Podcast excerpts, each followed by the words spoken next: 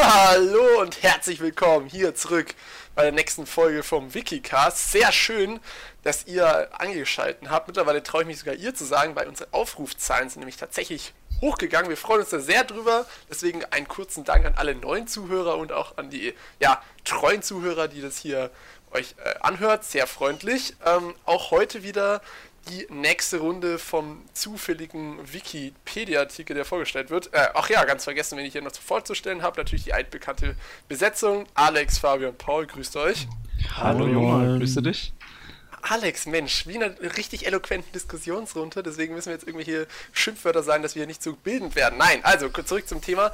Alex, Alexander äh, ist, glaube ich, heute dran mit der nächsten Vorstellung eines zufälligen Wikipedia-Artikels. Falls ihr noch nicht wisst, ähm, was der Wikicast ist und was wir, äh, wer wir sind, dann könnt ihr euch die Folge 0 anhören. Da wird das alles ein bisschen genauer erklärt. So, Alex, ohne, ohne groß drumherum zu reden, let's go. Irgendwie habe ich das Gefühl, das Intro wird immer länger. habe ich auch das Gefühl. Ja, ich muss jetzt aber kurz mal ein bisschen hier die Zuschauer Ich finde es auch schön, geben. dass du jetzt, wo Zuschauer. wir schon drei Hörer haben, in der Mehrzahl sprichst. Ja, ich habe aber hier gesagt, ne? Vor allem jetzt habe ich sie, zum ersten Mal habe ich die Zuhörer begrüßt. Ja, richtig wichtig. Aber mich hat es echt enttäuscht, Jona, dass du nicht Shoutouts an unsere amerikanischen und englischen Zuhörer gegeben hast. Wie, wie gesagt, wenn, wenn, ich nicht wüsste, warum die uns hören, dann würde ich denen sogar einen Shoutout geben. Aber äh, ja, die, die Leute, die es hier zufällig anhören, ja, die sollen wir trotzdem beibehalten. Deswegen verbergen wir die Gründe, warum die amerikanischen Leute zuhören. Äh, ja, habt ihr noch andere Kritikpunkte für mein Intro? Ich finde nämlich, ich habe das mal hier ein bisschen innovativer gestaltet. Ich habe mir schon öfters Kritik angehört, dass ich immer gleich anhöre. Aber ich finde, es ist gut so. Ich finde es schade, dass du unsere Zuschauer nicht begrüßt hast. Nein, das ist dem Alex ein Running Gag. Ich finde, es sollte auch so bleiben. Der macht den aber immer nicht. Ja, ja, Alex, was sagst du dazu? Ich sag, du, du klaust mir hier immer eine ganze Zeit mit dem Intro. Ja, okay. Alexander, ich werde ich werd nichts mehr weiter sagen. Ich habe übrigens nicht damit angefangen, das war der Paul. Ja, ja. Alright, okay. Ich, wie immer, ich, ich stelle euch erstmal meine, meine zehn zufälligen Artikel vor. Ich hatte einmal, jetzt wird es französisch, Automobil Decovi oder so ähnlich. Ein Corona französisches Automobilunternehmen, ein, ein älteres. Das, das, hätte ich nicht gedacht. Dass ja, es aus Frankreich Auto kommt, da komme ich jetzt auch nicht drauf. ich kann es jetzt auch nicht, keine Ahnung, was das ist. Dann hatte ich, ähm, also was ist das denn, ey? Äh, Sein-Gene oder Siegen-Gene, die ersten tauben Superhelden? Ein Agentenfilm aus 2017? Was? Ja, ich weiß jetzt auch nicht, was das irgendwie mit Gene oder so zu tun Keine Ahnung. Siegen-Gene, Sein-Gene, ich weiß es nicht. Die ersten tauben Superhelden kennt man. Ähm, Johann Kruse, das war ein deutscher Schlosser und Politiker. Und da fand ich super witzig irgendwie, dass auf Wikipedia wirklich als erstes Schlosser genannt wurde und dann Politiker. Ja, weißt du ja mal, weißt du mal, ob er ein guter Politiker war, ne? Ja, und wenn wahrscheinlich war er, weißt du mal, was ein richtiger kommt. Beruf ist. wahrscheinlich war er ein richtig guter Schlosser, ne? Dann, oh nein, ihr wisst, ich war in Chemie nie gut, oh Gott. Ähm, 6-Methyl Isoxanthopterin. Ah ja. Alter, Entschuldigung, aber ich dachte. Isoxanthopterin oder so? Ich, ich dachte, du hörst einfach nach Sex auf und sagst, ich war nicht gut in Chemie.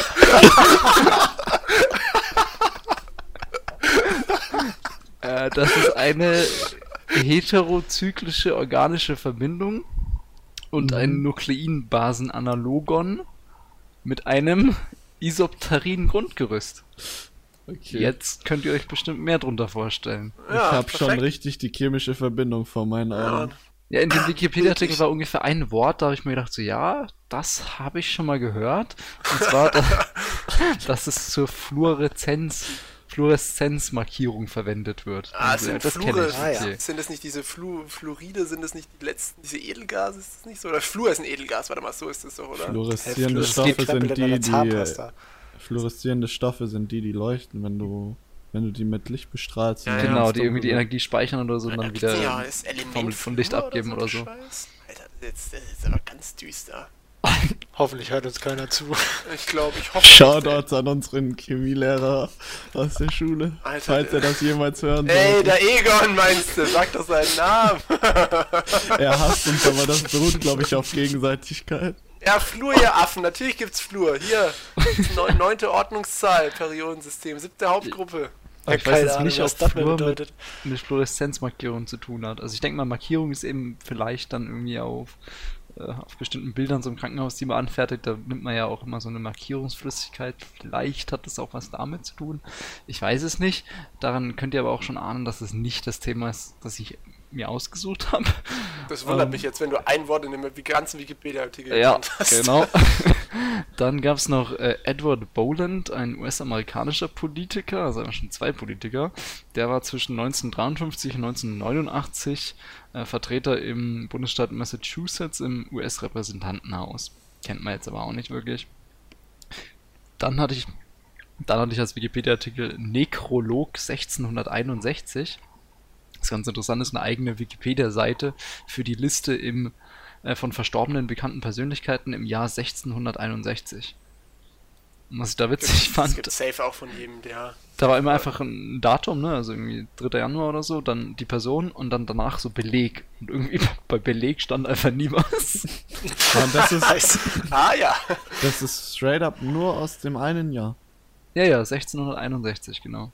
Das, Das- hast du halt für jedes Jahr, aber das wird eben bei Wikipedia, glaube ich, so automatisch halt irgendwie Warum fasziniert es dich jetzt. Fabian?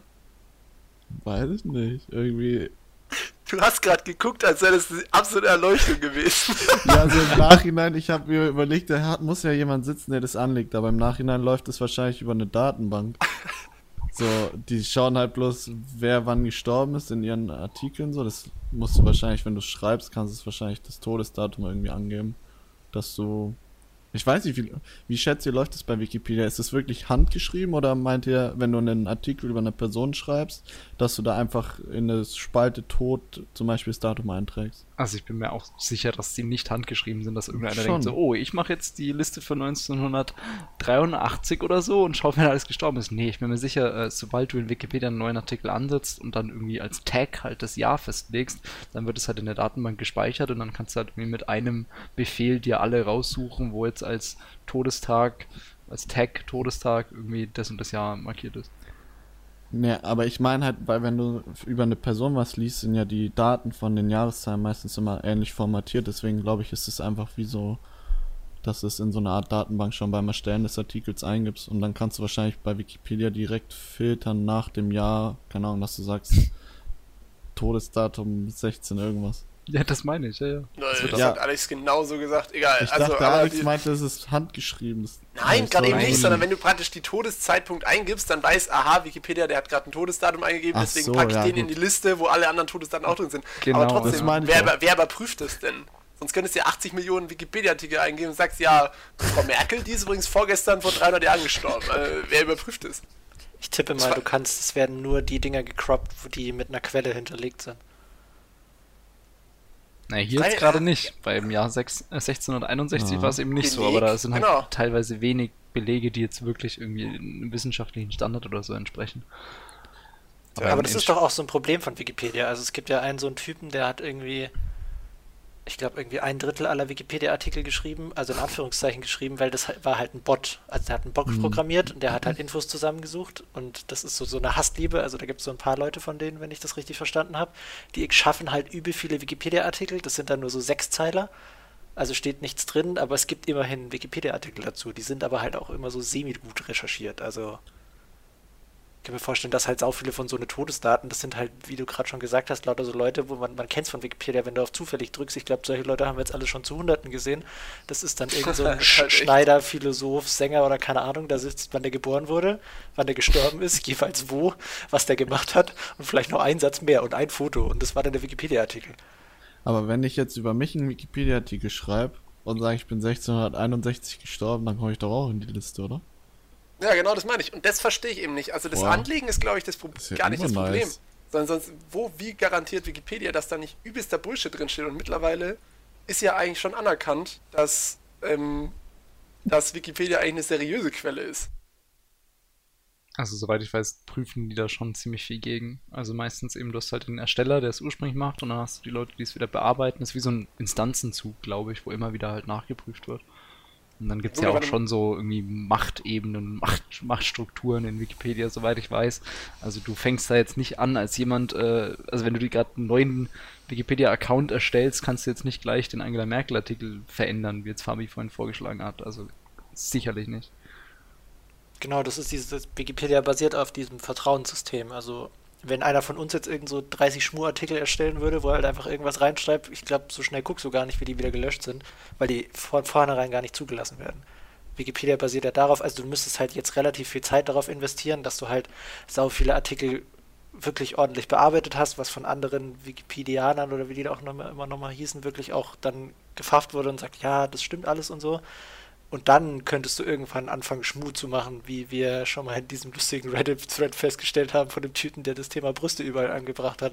Also du müsstest jetzt halt richtig viel Aufwand betreiben, dann kannst du schon irgendwann so eine Kacke machen, aber ich glaube, also das macht halt niemand. Hätten wir jetzt viele Zuhörer, hätte ich gesagt, lass mal ein soziales Experiment starten. Ja, toll. Weil trotzdem, also ich meine, genau diese kleinen Artikel ja auch, ne? Diese Schneiders und Müllers, die dann vor 300 Jahren irgendwo gelebt haben, ja. Also das kann ja nicht einfach ein Mensch immer nachvollziehen. Eigentlich muss da ja schon ein Algorithmus sein, der das überprüft. Oder gibt es so viele Millionen Leute, von, die dahinter die Wikipedia-Überprüfungsarmee? Das kann ja auch nicht sein. Ich denke, in gewisser Weise werden die da schon Algorithmen und Bots mitspielen auf jeden Fall. Hm.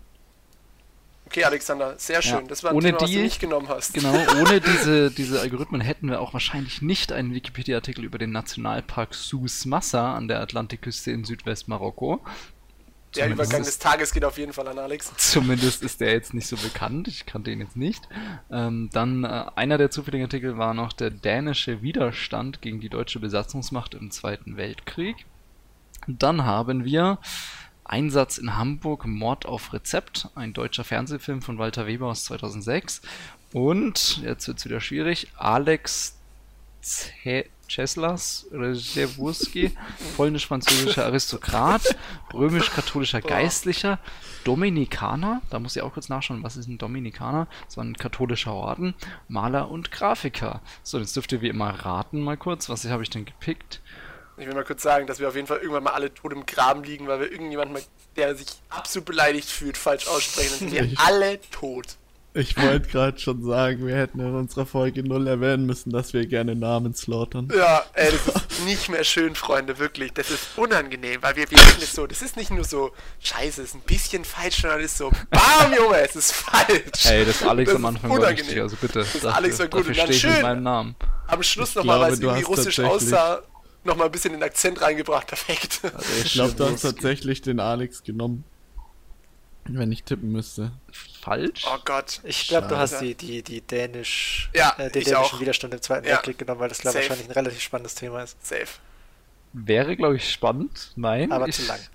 Ja, sehr lang. Ich habe mich entschieden, das wird jetzt überraschend sein, glaube ich, für Einsatz in Hamburg, Mord auf Rezept, ein deutscher Fernsehfilm von Walter Weber aus 2006. Alter, no joke, als du das vorgelesen hast, habe ich mir gedacht, so Alter, irgendwie hört es sich ganz wild an. Ich hätte ich es gern gehört. Perfekt, Alex. Jetzt muss ich mir den Bums nicht anschauen, jetzt erzählst es mir einfach. Das, das Schöne ist nämlich, dass ich das Ding ja auch nicht gesehen habe. Ich habe keine Ahnung. Ich habe die Serie oder den Film nicht gesehen. Ich werde euch jetzt nur irgendwie berichten aufgrund des Wikipedia-Artikels. Und ich hoffe dann, nach der Folge, wisst ihr, ob ihr den jetzt unbedingt anschauen müsst. Ich werde auch Spoiler-Alarm äh, einfügen quasi.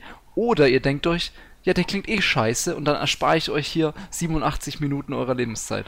Der klingt jetzt schon scheiße. Also ich das muss ehrlich geil. erwähnen, dem Titel nach zufolge erwarte ich jetzt so einen richtig deutschen, richtig deutschen Produktion von so einem äh, Stereotyp deutschen Film. Sowas erwarte ich. Jetzt. Ja, das ist vergleichbar irgendwie mit Perfekt. Tato und, und ähnlichem. Ja klar, also das, das ich berichte euch einfach mal, ne? Das ist ein deutscher Fernsehfilm. Ja, fuck, von wie heißt denn dieser übel, deutsche, übel bekannte Till Schweiger. Genau, der in der Hauptrolle. Safe Call. nee, leider nicht, leider nicht. Ähm, von irgendwie den Leuten, die mitgespielt haben. Also ich kenne mich jetzt bei Schauspielern nicht so aus. Ich habe keinen einzigen Namen erkannt. Ja gut, egal. Von Walter Weber, das war der Regisseur aus dem Jahr 2006. Und das ist insgesamt äh, eine Kriminalfilmreihe, eine Krimireihe aus dem ZDF. Und hier, also die, die Reihe heißt Einsatz in Hamburg. Und hier haben wir jetzt die siebte Episode Mord auf Rezept. Diese ganze Reihe, Einsatz in Hamburg, ähm, die erste Veröffentlichung mit, mit der ersten Episode war, war im Jahr 2000 und dann die letzte im Jahr 2013. Also lief halt über mehrere Jahre so im deutschen Fernsehen im ZDF. der Vorgänger, also die Folge Wie davor, die Folgen sechste Folge. da? Äh, ich glaube 13. Über 13 Jahre hin Ich glaub- 13 Folgen, also Mhm, eine ja, jährlich. ja, ja, es ist relativ wenig rausgekommen.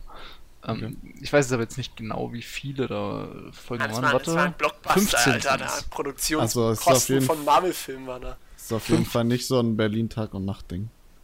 Nee, Sondern also ich habe jetzt kurz nachgeschaut, es okay. sind 15. Ne? Also Mhm. wirklich Ich, ich hätte aber auch gedacht, dass es was Wöchentliches ist, halt so wie die, keine Ahnung, wie heißt das, Lindenstraße oder wie der Tatort Äh, oder sowas. dieses. Äh, Rote Rosen, Junge, ich glaube, es kommt jeden Tag.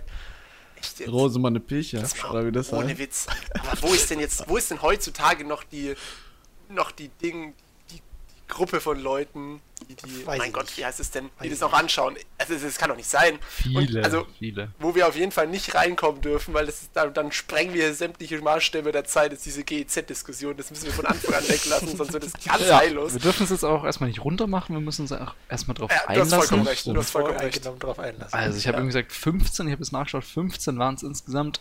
Ähm, der davor, die sechste Episode, hieß Superzahl Mord. Geiler Titel eigentlich. Äh, und dann der Nachfolger, die achte Episode, war Mord nach Mitternacht. Und nochmal zur Erinnerung, wir sind hier jetzt in der siebten Episode, Mord auf Rezept. So, die ersten beiden Filme, die wurden noch unter dem Reintitel Jenny Berlin ausgestrahlt. Das ist so die, die Hauptdarstellerin drin. Ähm, Produktionsunternehmen war das Studio Hamburg, ja gut, äh, und eben wie vorhin erwähnt, 87 Minuten lang. Das erklärt vielleicht auch, warum sie jetzt nicht jede Woche was rausgebracht haben. Wenn es so ein Film ist, eineinhalb Stunden, gute Filmlänge, dauert schon, bis man das produziert. Ne? Alarm für Cobra 11 kam auch jede Woche. Ja, Ja, stimmt. Gold. nicht so, Gold, habe ich nie. Und hab ich nie Rosemunde. Pilcher kommt doch auch äh, gefühlt jeden Tag. aber Einsatz in Hamburg ist jetzt nicht so groß wie die, deswegen haben die jetzt nicht mal nicht Ja, aber dann frage ich mich, warum hat sich das über Jahre gehalten? Ja, schon ganz halt gut, gut also sein. war schon beliebt. Ich hab, Ja, aber warum nicht mehr? Ich lese euch später noch ein bisschen Kritik vor. Also sowohl gute Ja, als auch bitte, schlechte. das will ich wirklich hören. So, ähm, Walter Weber, wie gesagt, der Regisseur, der hat im Jahr 2017 dann auch den Tatort Zwei Leben, also hat Regie geführt. Und die Autoren von Einsatz in Hamburg Mord auf Rezept sind Jan Hinter und Stefan Kanz. Die wiederum sind auch die Autoren vom Tatort Münster. Und ihr werdet es mir nicht glauben, ich habe erst vor ein paar Tagen mit meiner Mom mal abends Tatort Münster geschaut. Das ist Jan genau Josef der. Liefers ist Calling. Und Ich habe noch nie. No, no judgment, bitte. Ich habe noch nie einen Tatort gesehen. noch Boah, nie, doch. echt? Also es, nie. es gibt so eine Gruppe, wie hießen die, Professor Börne und noch so einen, die sind Das ist der, ja, ja, ja. witzig. Das ist der Tatort ist äh, der? Münster mit Professor Dr. Dr. Karl Friedrich Börne Der und dem Ermittler, der. Kriminalhauptkommissar Frank Thiel. Das ist genau, Genau. Da, die, die sind witzig, der. aber Und es die ist von den gleichen Tatorte Autoren. Also der, der Film hier ist von den gleichen Autoren. Ich habe So. mal tatsächlich eine Zeit lang auf Spiegel die Zusammenfassungen vom Tatort gesehen und habe immer gedacht, was zur Hölle? Es gibt tatsächlich Leute, die schauen sich danach die Spiegel-Zusammenfassung vom Tatort an. Verrückt. Ja, ist halt Da wie, musst wenn du den Bundesligaspieltag verpasst, wa? Da musst du, glaube ich, dann mal in die Kommentarzeile vom Spiegel schauen. Das wird, das wird Äh, Aber war eine also- Scheiße, Junge. Ohne zu judgen, das müssen doch aber, also jetzt, das müssen doch 60 plus oder sonst was sein, oder? Wer, wer Ja, guckt hab denn ich auch gesagt. Spiegel und denkt sich so, boah, jetzt erstmal die Zusammenfassung vom Tatort reinzimmern, da habe ich jetzt Bock drauf. Ja, ja, Vor allem ist es auch so okay. geil. Ist auch so geil, weil dieser der Autor, ich habe das wie gesagt noch nie angeschaut, aber es, man kann das mit dem Titel immer erkennen, ob das eine, also ein Kommentar ist von dem Autor oder ob das ein versuchter objektiver Artikel ist. Und es sind immer Kommentare. Das heißt, der Typ kommentiert da auch nochmal richtig, richtig schön rein, was er da selber von gehalten hat. Richtig nice. Aber ich denke mir so, wenn du da jetzt bei der ganzen Tatort-Diskussion irgendwie mit deinen besten Freunden und Freunden mitreden willst, aber keinen Bock hast, das Ding anzuschauen, dann ist sowas ja eigentlich ideal. Dann schaust du dir schnell den Also wenn deine Spiegelartikel besten an Freunde den Spiegel anschauen, dann solltest du dir neue Freunde oder suchen. den Wikipedia-Artikel. Und ich finde es nämlich Wahnsinn, dass es hier eigentlich diesen Wikipedia-Artikel über so eine einzelne Episode gibt und dann ja irgendjemand wirklich die Handlung und so beschrieben hat. Ne? Wahnsinn. Aber wer liest sich die Bewertung des Tatorts durch, um danach mit Leuten darüber zu diskutieren? Sag ja, So, das dann schaust du dir einfach an oder sagt, ich hab's nicht gesehen, so. Aber wie Ich klein ist denn ich, ich guck doch am nächsten Tag auch nicht beim Super Bowl äh, durch, wie, viel- wie viel das Game ausgegangen ist und kann dann reflektiert drüber mitdiskutieren, wie das Spiel war so. Also ich glaube, Du hast Tatort ist für viele Deutsche halt so ein Ritual. Das wird halt dann jede Woche geschaut. ja, oder? für meine Eltern auch, aber, ja eben, hast du doch schon das aber das ist Beispiel. doch nicht so, wo man dann drüber diskutiert, wenn man es nicht gesehen hat.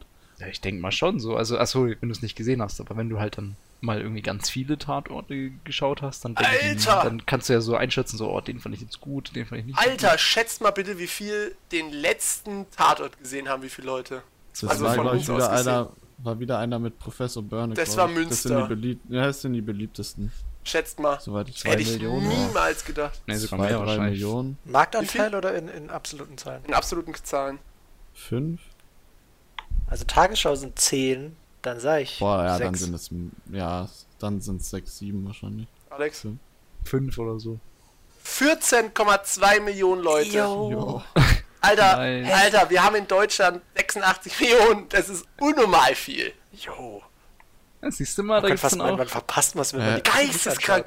Junge, der spielt. Alter, what Wie the viele fuck? Leute gucken WM-Finale in Deutschland? Warte, ich schau So mal nach. Alex, erzähl mal weiter. Also wie gesagt, ich denke mir halt, das ist genau das, was Paul meinte, so da verpasst man es, da kann man dann nicht mitreden und wenn man vielleicht nicht die Zeit hatte oder so, dann, keine Ahnung, liest man sich am Spiegel die Zusammenfassung durch. Oder eben auf Wikipedia. So, und deswegen gebe ich euch jetzt auch eine Zusammenfassung von dem hier. Wenn ihr jetzt natürlich denkt, oh nein, ich will da gar nicht wissen, was passiert, ich will mir den anschauen, dann müsst ihr jetzt halt leider irgendwie ja, wegschalten oder genau, Dü, dü, dü, dü, zum Ende skippen oder so. Also ich werde zwischendurch auch nochmal Spoiler-Alarms einfügen. Also es geht im Endeffekt um einen Herrn Hannes Wolfer. Und der musste sich in äh, im Krankenhaus einer Gallen-OP unterziehen. Und dann hat er so seinen Besuch von der, der Hauptdarstellerin da, der, der Kollegin Jenny Berlin, eigentlich geiler Name, Jenny Berlin, Berlin, okay, äh, und Volker Brehm hat er Besuch bekommen und äh, die mussten dann aber miterleben, wie der behandelnde Arzt Dr. Rixen, der kommt noch öfter vor, der Dr. Rixen, äh, auf dem Flur einen handfesten Streit mit dem Nachtclubbesitzer Bob Seitz hat. Irgendwie auch schon wild, so im Krankenhaus. Geil, Junge. Also wenn So du Bob Gerangel. Sides heißt, dann musst du einen Nachtclub haben. Ja, ja, und Übrigens auch- ganz kurz, die, die, die, die WM hatte 34 Millionen Zuschauer. Das ist nochmal eine andere Nummer. Ja, aber es ist trotzdem krass. Die WM ist alle vier Jahre und das ist wöchentlich. Ja, aber ich denke mal, das war jetzt auch krass, weil das war das erste, was ich jetzt gerade gegoogelt habe. Ich glaube, das war was Besonderes, besonders krasses. Ja. Okay, Alex, zurück zum Ding. Also die hatten immer so ein Gerangel hier, der, der Arzt und der Nachtclubbesitzer Bob Seitz. Und dann am Abend, so muss es ja kommen, wird der Frank Hellmann, einer der Ärzte des Klinikums, in seiner Wohnung tot aufgefunden. Also wir spielen hier Boah. noch so in den ersten zehn Minuten wahrscheinlich, wo dann die Boah. Leiche gefunden wird. Ihr könnt es euch inszenieren. Hier der Arzt vielleicht noch in seinem Kittel oder so, gerade von der Arbeit heim und bam, Blutleiche auf dem Boden. Ich kann mir so richtig vorstellen, wie das in so einem deutschen Film aussieht, wie die da so reinlaufen und diese Leiche finden. Ich hab direkt ein Bild vor Augen, so richtig billo produziert gefühlt.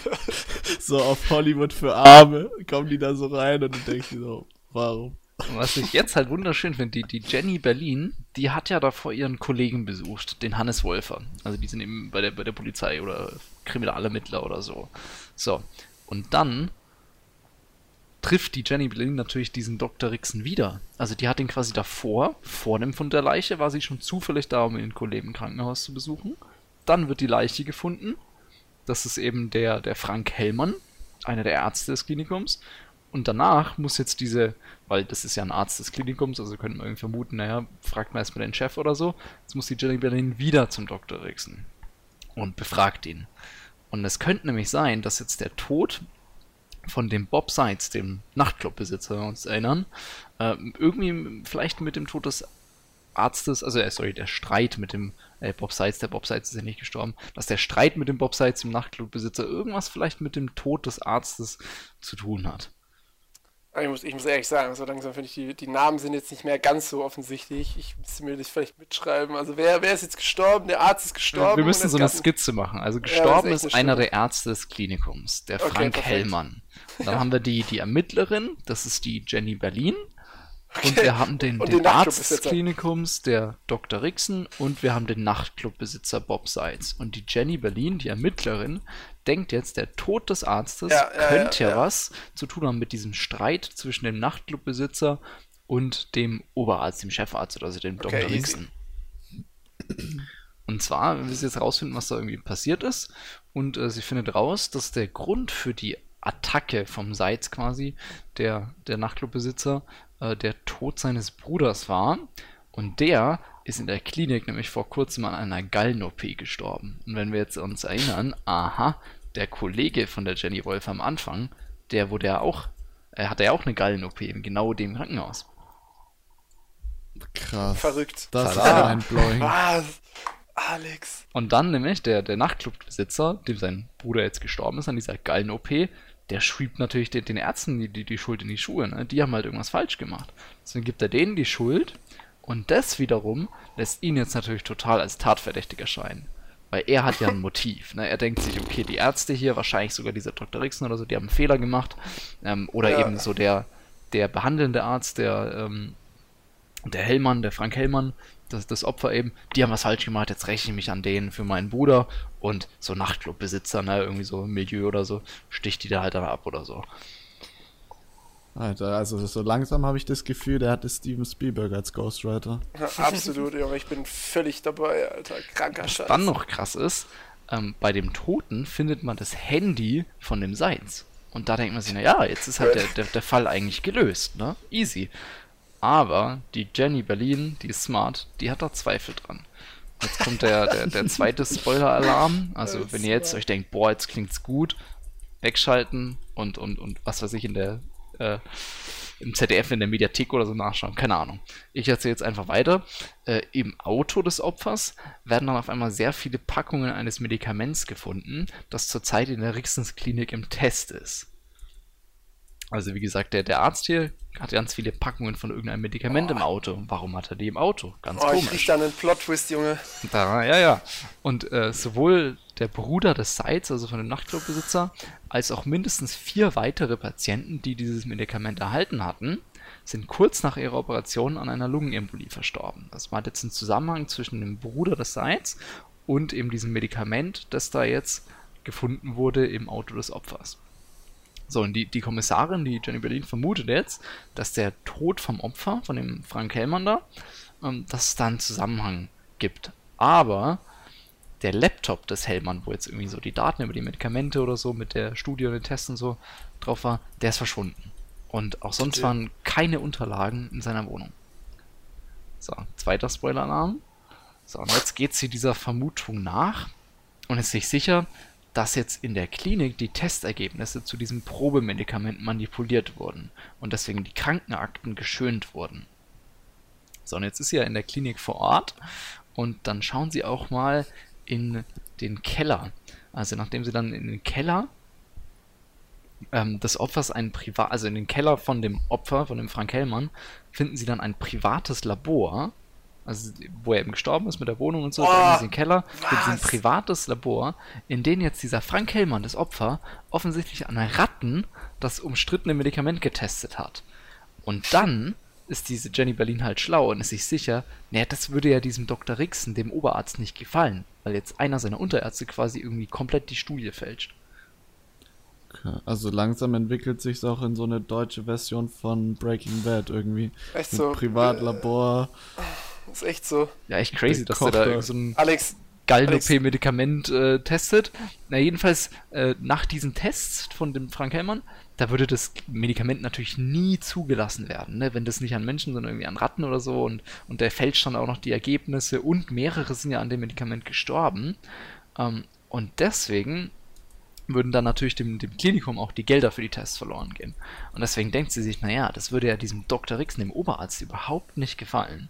Und der im Endeffekt verrät sich dann selber. Nämlich, der, hat, der hatte dann Boah. vor, äh, eine Zeugin zu beseitigen, die ihn im Treppenhaus gesehen hatte bei dem Mord. Und Jenny Berlin und Volker Brehm können das aber noch verhindern. Also er schafft es nicht, diese Zeugin zu töten und können den Herrn Rixen festnehmen. traumhaft. So ist der. Fall gelöst. Alter, Voll. Alter, ich sag's ehrlich, das war jetzt ein bisschen wenig Gerede von uns, aber Alex, es war traumhaft. Es war, es war, ich fühle mich informiert und ich habe auf jeden Fall keine Bestreben, diesen Film jemals anzuschauen. Das ist jetzt eine Entscheidung, die ihr selber machen müsst. Ihr könnt euch jetzt denken, so sagen. ja, das klingt Alter. spannend, obwohl ich jetzt das Ergebnis weiß oder auch nicht. Ähm, Aber es war, schau war ich jetzt? vi- vielschichtig, vielschichtig war es auf jeden ja, Fall. viele. Plot-Twists. Also das sagt auch einer der Kritiker, zum Beispiel hier TV. TV Spielfilm, vergab die bestmögliche Bewertung, was ein Daumen nach oben ist. Also das ist ein bisschen übertrieben Okay, hier so, ja, die schlechteste Bewertung Es ist ein gibt Daumen nach gut unten. und schlecht. Ja, genau, mittelgut, keine Ahnung, stand jedenfalls da die bestmögliche Bewertung, Daumen nach oben. Und die meinten, es ist ein durchsichtiger Plot, aber die Milieuzeichnung entschädigt durchaus und zog das Fazit wirkungsvoll gegen Morbus Langeweile. Traumhaft. Mhm. Quotenmeter.de, die haben auch gesagt, viele Plot-Twists, die es irgendwie spannend machen, unberechenbar etc. Also widerspricht sich ein bisschen, die anderen haben gemeint, durchsichtiger Plot, die sagen, ui, unberechenbar. Also ich muss ehrlich sagen, so von der Story her, allein vom Drehbuch ist es wahrscheinlich schon ein sehr interessanter Film.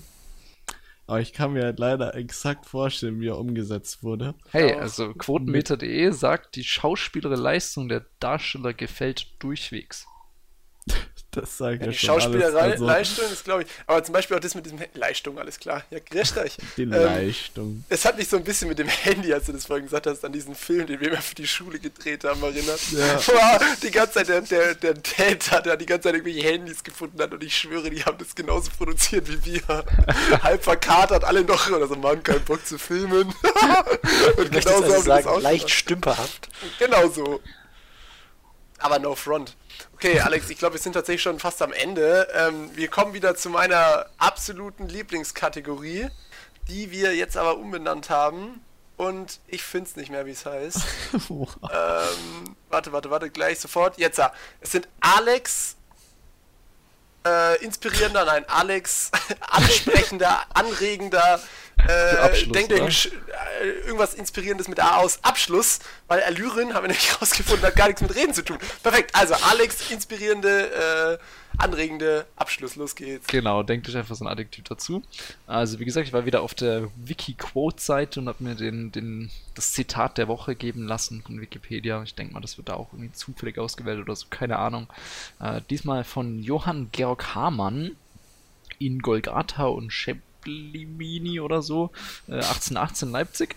Zitat, ich zitiere, Autorität kann zwar demütigen, aber nicht belehren. Sie kann die Vernunft niederschlagen, aber nicht fesseln. Traumhaft. Das find war ein ich, ich, das finde ich geil, das ist ein cleanes Zitat. Ja, sowas. Ich habe es noch nicht ganz verstanden, aber Nee, vielleicht. ist auch nicht so schlimm. Ich wollte gerade ein Beispiel bringen. Zum Beispiel, Interpretation offen. wir, wir, wir tätowieren uns irgendwelche chinesischen Schriftzeichen hin und sowas würden sich irgendwelche Chinesen in unserer Schriftzeichen hin tätowieren. Keine Ahnung, was Das da steht, stimmt. aber es sieht wild Das aus. Schöne ist, demütigen wurde da noch mit H geschrieben, aber so ein H mittendrin irgendwie. Oh, Also geil. ich muss auch ehrlich sagen, ich hatte kurzzeitig Angst, dass es wieder so ein 20-Zeiler Ja, wird ja, ja, Faust, ich auch. aber Ja, ich kann dafür, fand was da ausgewählt wird, ne? Das ist Naja. ein Zufall. Passt schon. Alles gut. Okay. Traumhaft, Alexander. Jetzt haben wir, haben wir wieder hier wieder einen offensichtlichen Diamant des deutschen Fernsehindustries, haben wir uns da wieder zugute kommen lassen. Herzlichen Dank. Äh, ich hatte viel Spaß, ich hoffe ihr auch. Äh, an die ganzen äh, lieben Zuhörer, herzlichen Dank. Und Zuschauer. Und ähm, ja, in diesem Sinne hören wir uns dann nächste Woche wieder, hoffe ich. Und bis dann. jo, Tschüss. ciao, ciao. Tschüss.